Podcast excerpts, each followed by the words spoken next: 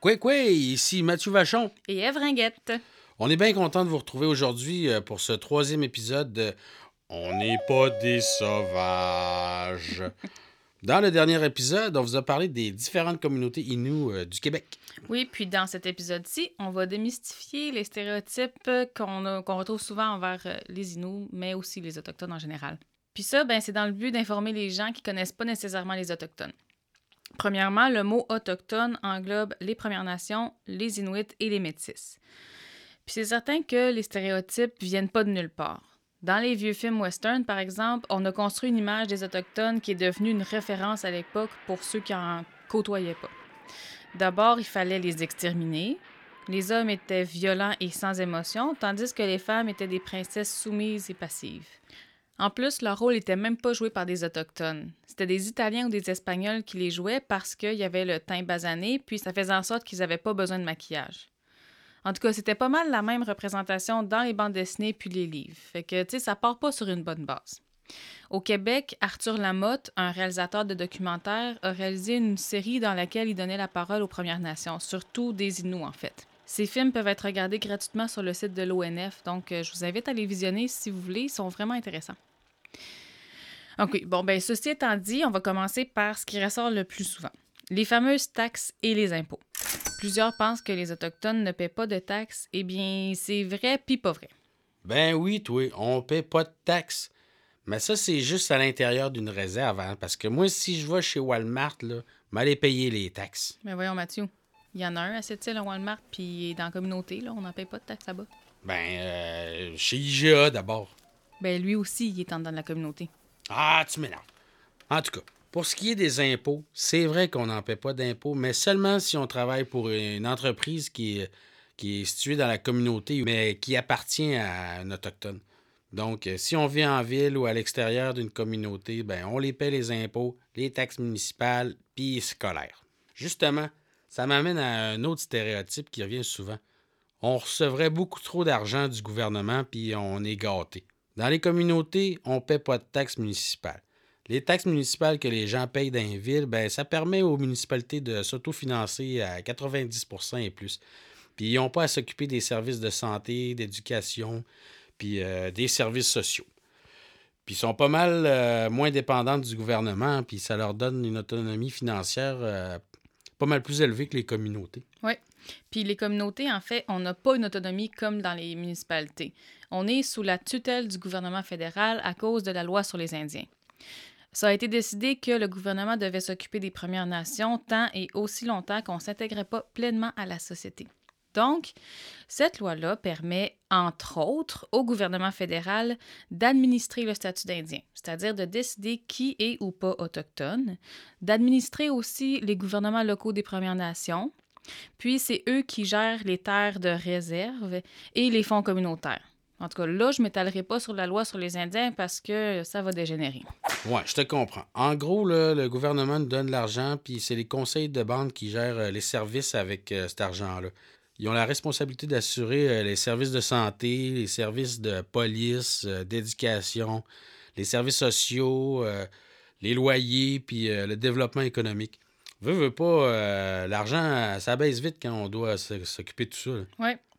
Puis on a souvent, justement, tu parles de maison, ben on a souvent euh, le stéréotype selon le fait qu'on a des maisons gratuites puis qu'on ne paye pas d'hydro.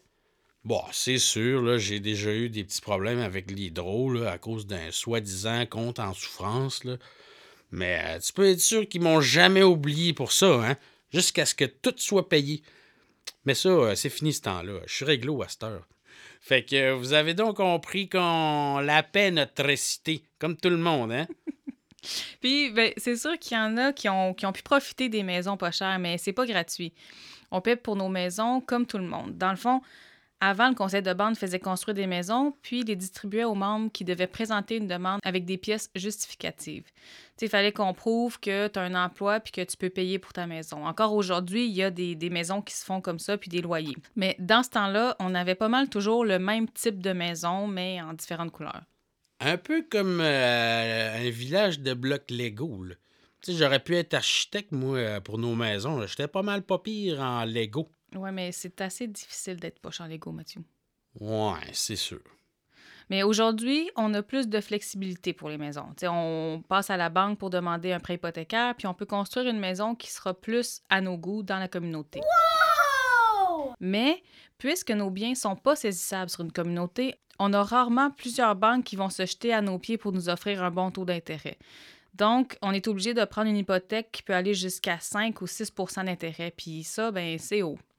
Aussi, puisqu'on n'est pas propriétaire de nos terres, ben moi, je paie une maison sur un terrain qui ne m'appartient pas, ni à ma communauté, parce que justement, ben, c'est le gouvernement qui gère nos terres. Bon, tu parles de terre, moi, je vais parler de territoire. Il y a aussi le stéréotype selon le fait qu'on veut s'approprier le territoire du Québec en entier, mais c'est faux. Ce qu'on veut, là, c'est protéger les territoires où on va chasser, puis euh, sur lesquels on pratique notre mode de vie euh, traditionnel. On veut simplement garder nos terres ancestrales, terres euh, qui n'ont jamais été cédées, soit dit en passant. Oui, c'est important de le rappeler. Puis, tu vas peut-être trouver ça drôle, Mathieu, mais encore aujourd'hui, il y a des gens, des fois, qui me disent que en étant Inou, je dois être proche de la nature. Euh, je dois être connecté aux arbres avec plus de facilité à approcher les animaux, à cause de mon sang Inou. Ben oui, je te vois bien, moi, chanter euh, comme Blanche-Neige dans la forêt, avec des petits moineaux qui te tournent autour, puis un Bambi qui veut te donner un collu. Bon, nourris pas le stéréotype, là. Ben non. On n'est pas plus connecté qu'un autre à la nature. En fait, c'est bien simple. On a du monde qui sont juste pas capables de partir un feu dans le bois, comme on a du monde qui peuvent passer des mois dans le bois à vivre comme nos ancêtres le faisaient. Moi, je décrirais plus notre relation avec la nature comme une relation de respect. Puis, euh, c'est une valeur qui vient de nos ancêtres. sais, comme on le disait dans le premier épisode, la forêt nous permet de manger, euh, de s'habiller, puis de se guérir. Un dernier stéréotype, Eve? Ah oui, donc? l'Indian Time.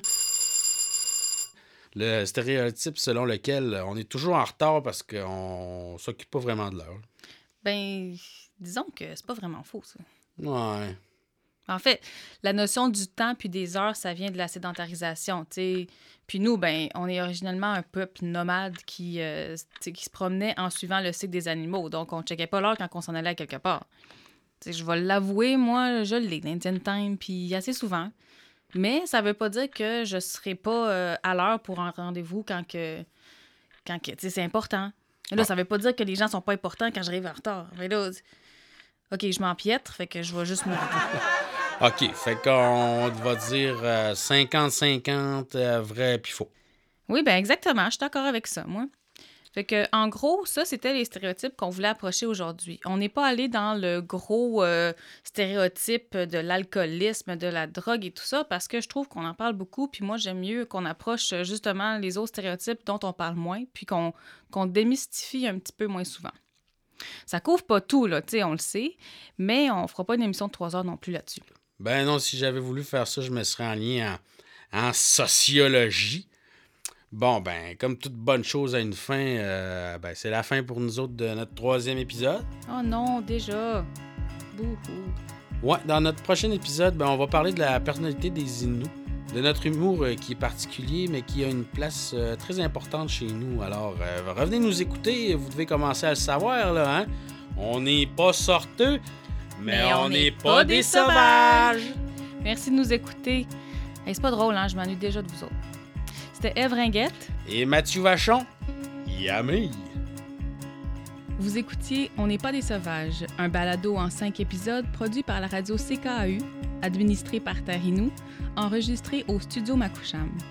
Présenté grâce à Patrimoine Canada, l'Institut Chagabesh, Transistor Média, SOCAM, Airlines et le complexe Agara. On n'est pas des sauvages!